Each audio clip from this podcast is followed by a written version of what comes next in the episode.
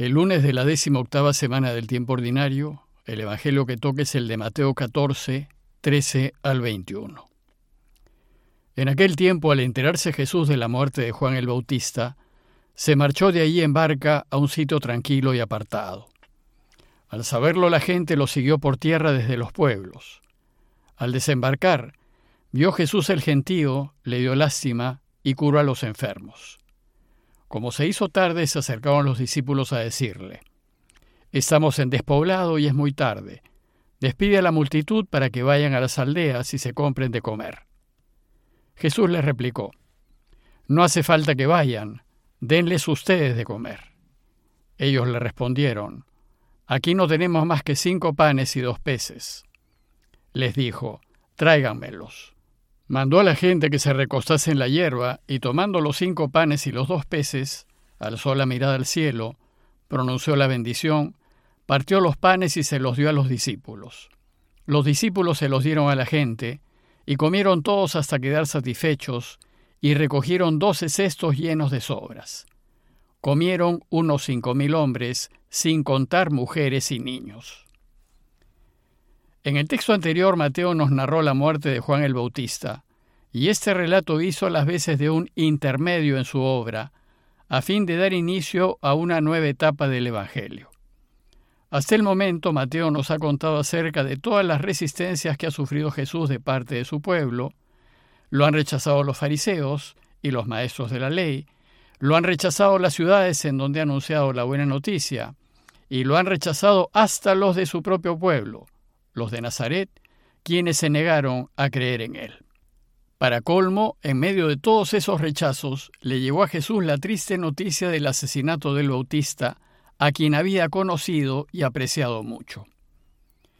Entonces el texto de hoy empieza diciéndonos que al enterarse Jesús de la muerte de Juan el Bautista, se marchó de allí en barca a un sitio tranquilo y apartado. Parece que Jesús buscó la tranquilidad y el silencio no solo para guardar duelo por Juan, sino también para revaluar lo que ha venido haciendo, y a la luz de la resistencia sufrida, definir una nueva estrategia que le permitiese extender el anuncio del reinado de su Padre.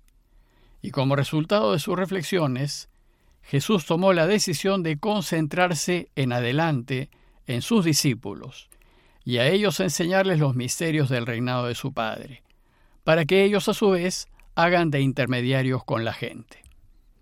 Veremos también que a partir de ahora Jesús se abrirá a los no judíos y que los encuentros con el pueblo de Israel serán más esporádicos, pues parece que el deseo que el pueblo tenía de buscarlo era principalmente por conveniencia e interés. En consecuencia, a ellos ya no les enseñará directamente, solo se dedicará a ayudarlos con algunas y esporádicas curaciones y milagros. Bueno, pues en esta nueva etapa de su misión, el texto de hoy nos relata el primer e inesperado encuentro que Jesús tuvo con la gente. Nos dice Mateo que cuando la gente se enteró que Jesús había partido en barca a un lugar tranquilo y apartado, lo siguió. Dice el texto que al saberlo la gente lo siguió por tierra desde los pueblos. Por eso, cuando Jesús desembarcó, vio el gentío que lo esperaba, le dio lástima y curó a los enfermos. Es de notar que este encuentro tuvo lugar en la orilla occidental del lago, es decir, todavía en territorio judío. Evidentemente, el hecho de que la gente lo haya seguido por tierra y haya llegado antes que él al sitio a donde atracó su barca, es una alegoría que expresa el deseo que tenía la gente de ser curada por Jesús. Pues es imposible que alguien rodeando el lago y a pie pueda llegar antes que otro que lo cruza diagonalmente y embarca.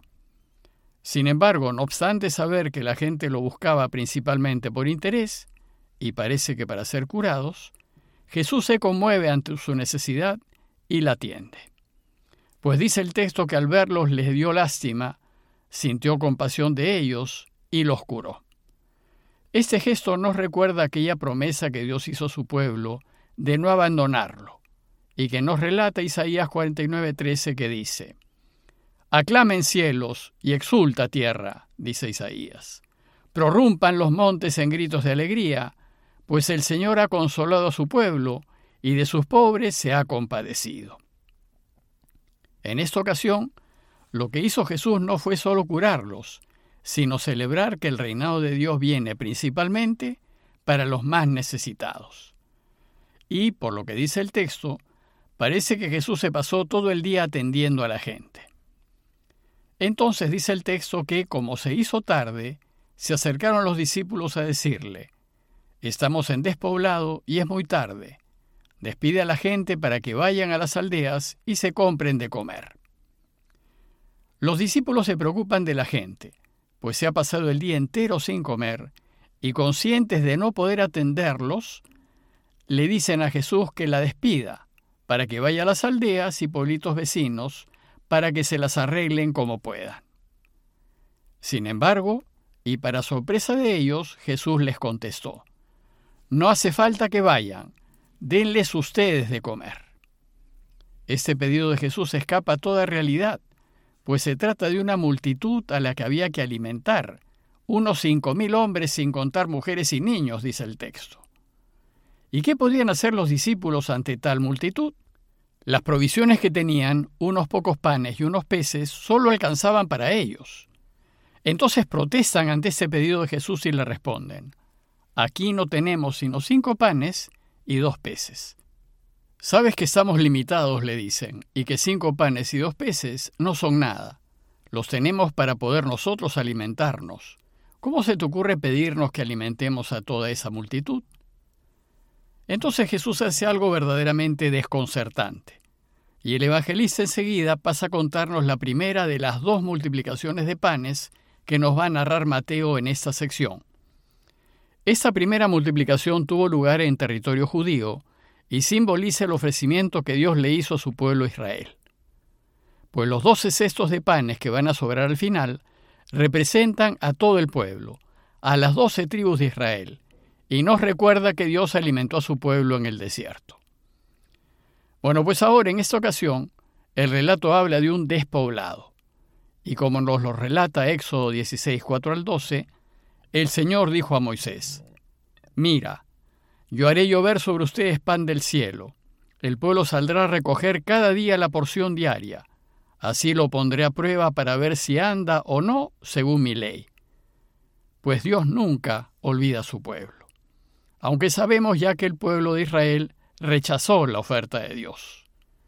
Entonces ahora Jesús, actuando como anfitrión, pide que le traigan los cinco panes y los dos peces, y dice el texto, que mandó a la gente que se recostase en la hierba. Normalmente cuando los judíos ofrecían un banquete, éste se celebraba en el suelo y los invitados se recostaban sobre alfombras y cojines. Y acá Jesús se prepara para ofrecer a la gente un banquete, aunque esta vez será recostado sobre hierba. Se trata de un adelanto del banquete del reino, y la escena es una imagen del banquete de la Eucaristía, pues en este relato Jesús repite el gesto eucarístico diciendo que tomando los cinco panes y los dos peces, alzó la mirada al cielo, pronunció la bendición, partió los panes y se los dio a los discípulos. Y los discípulos se los dieron a la gente. Como ven, se trata prácticamente de las mismas palabras que el sacerdote dice en la Eucaristía, en donde alzar la mirada al cielo es bendecir a Dios, es hablar bien de Él porque nos proporciona alimento, es agradecerle el hecho de que podamos comer. Y bendecir el pan, partirlo y darlo, es lo que se hace en la Eucaristía, por medio de los discípulos, es decir, de los sacerdotes y los ministros. Además, en esta escena hay importantes semejanzas con la última cena que Jesús celebró con sus discípulos, pues ambas comidas son una anticipación del banquete mesiánico, es decir, de ese gran banquete eterno que espera a todos los suyos cuando Él venga a reinar. Y que nos anunció Isaías 55.1.2 diciéndonos, Todos los que tengan sed vayan por agua, y los que no tienen plata vengan, compren y coman sin plata, y sin pagar vino ni leche. ¿Por qué gastar plata en lo que no es pan, y su jornal en lo que no sacia? Háganme caso, y coman cosa buena, y disfrutarán con algo sustancioso. El resultado, dice el texto, es que comieron todos hasta quedar satisfechos. El comer hasta hartarse simboliza la bendición de la alianza, es decir, la satisfacción plena del pueblo de Dios. El relato termina diciéndonos que los discípulos recogieron doce cestos llenos de sobras. Y esos canastos llenos de sobras representan la abundancia de la bendición de Dios para todo el pueblo de Israel. El pueblo será bendecido, pero siempre que siga sus caminos y guarde sus preceptos. Y el relato concluye con la información de todos los que comieron. Dice el texto que comieron unos cinco mil hombres sin contar mujeres y niños. Esta era la manera como se contaba a los miembros del pueblo de Israel mientras estos caminaron por el desierto.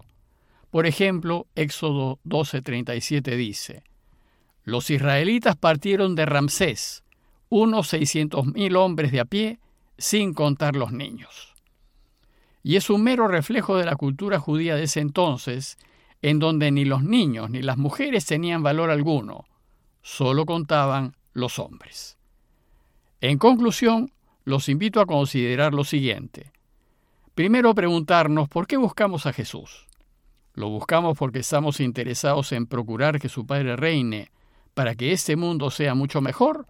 ¿O lo buscamos por conveniencia o interés o para sacar algún beneficio personal? Y segundo, preguntarnos, ¿cuál es nuestra reacción ante la necesidad de la gente? ¿Decir que se las arreglen como puedan? ¿O intentar ayudarlos a resolver sus problemas? Pidámosle al Señor que nos dé su gracia a fin de ayudarlo a que reine, viviendo rectamente y procurando ayudar y atender las necesidades de todos, especialmente de quienes están más próximos a nosotros. Parroquia de Fátima, Miraflores, Lima.